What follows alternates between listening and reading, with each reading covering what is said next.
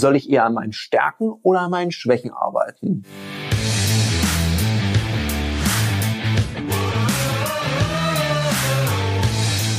Herzlich willkommen bei dem Podcast Die Sales Couch Exzellenz im Vertrieb mit Tarek Abodela.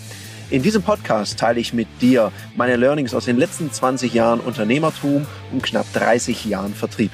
Soll ich eher an meinen Stärken oder an meinen Schwächen arbeiten?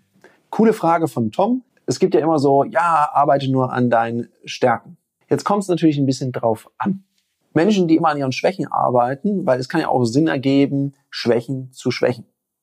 Die Herausforderung dabei kann sein, dass du, wenn du dich immer nur auf deine Schwächen konzentrierst, dass du irgendwann mal so ein Sammelsurium an starken Schwächen hast und nirgends so richtig, richtig gut bist. Und darum gilt auch hier das Motto, das eine machen und das andere nicht lassen.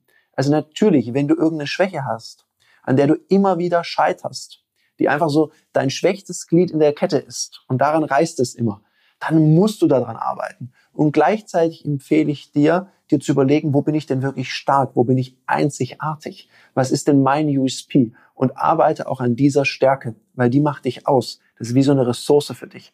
Also arbeite an beiden, Tom. Ich hoffe, der Tipp hat dir weitergeholfen. In dem Sinne, viel Freude beim Schwächen, Schwächen und Stärken, Stärken. Das war eine Folge von Die Sales Couch. Danke, dass du hier deine Zeit investiert hast und bekanntlich bringt ja die Investition in dich selbst die beste Rendite. Und eins noch, ganz wichtig, vom Zuschauen ist noch niemand Meister geworden.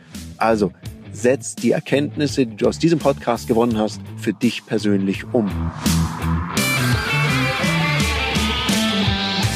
Wenn dir der Podcast gefallen hat, dann lass mir eine 5-Sterne-Bewertung da, hinterlass einen Kommentar und vor allem abonniert diesen Kanal, damit du in Zukunft keine Folge mehr verpasst. Und wenn du jetzt das Gefühl haben solltest, dass du jemanden kennst, der diesen Content auch unbedingt erfahren sollte, dann teil den mit ihm, weil Sharing is Caring und in diesem Sinne viel Erfolg beim Umsetzen.